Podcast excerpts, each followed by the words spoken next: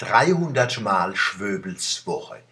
Ihnen muss ich es eigentlich nicht erzählen. Seit über zehn Jahren lesen Sie meine Kolumne, um sie dann in Ihrem Schwöbels Wocheordner aufzubewahren und oder an Freunde in alle Welt zu schicken. Dies ist meine 300. Glosse in Ihrem Wochenblatt. Vielen Dank fürs Lesen, Verstehen und Weitergeben. Als Wissenschaftler, Schriftsteller, Lachdenker und Denklacher werde ich manchmal gefragt, Herr Schwebel, wie kommen Sie auf die Sache? Wie fällt Ihnen das alles ein? Zuerst, wie es nicht geht. Wandelte ich für Bass, bis ein Geistesblitz mich träfe, könnte ich lange wandeln. Und wann ich auf der Couch hocke det und warte, bis es über mich kommt, kennt ich lang hocke. Nein, es ist schwieriger und einfacher. Ich setze mich vor eine leere Datei und beginne zu arbeiten. Wie man bei starker körperlicher Arbeit automatisch ins Schwitzen kommt, kommt man bei geistiger Arbeit ins Denken.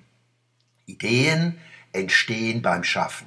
Schlechte schmeißt man weg, aber auch gute Ideen sind nur Rohdiamanten, die erst noch geschliffen werden müssen. Anders sieht das wohl Xavier Naidoo, Schlagermacher, Sänger und Produzent, begabt mit großer Stimme. Er und die Söhne Mannheims scheinen zu glauben, schon das gurgelnde Unterbewusste sei Kunst. Es ist aber nur emotionaler Reflux, wenn's hochkommt.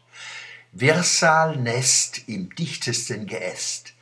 Dagegen bräuchten diese Künstler zwischen Unterbewusstsein und fertigem Text leistungsfähige Entschwafelungsanlagen. Arbeit, Begabung, Bildung. Nur wenn alle drei Komponenten zusammenwirken, können Kunst und Wissenschaft gedeihen. Bemerkenswert, Qualitätskritik an Naidu und den Söhnen Mannheims unterbleibt, gerade in Mannheim, gerne zugunsten marktkonformer Euphorie. Erst wenn's politisch wird, hebt ein gewaltiges Heulen an. Wo sprachlich gedanklicher Wirrsinn nur bei offenkundig politischen Texten aufstößt, entstehen unschöne Nebengeräusche. Bei vielen Naidu-Enttäuschten hört man recht unverhohlen den Willen zur Zensur heraus. Im Lied Marionetten, aber auch im wütenden Protest dagegen kogelt ein übler Zeitgeist. Drohen, diffamieren, bevormunden, ausgrenzen.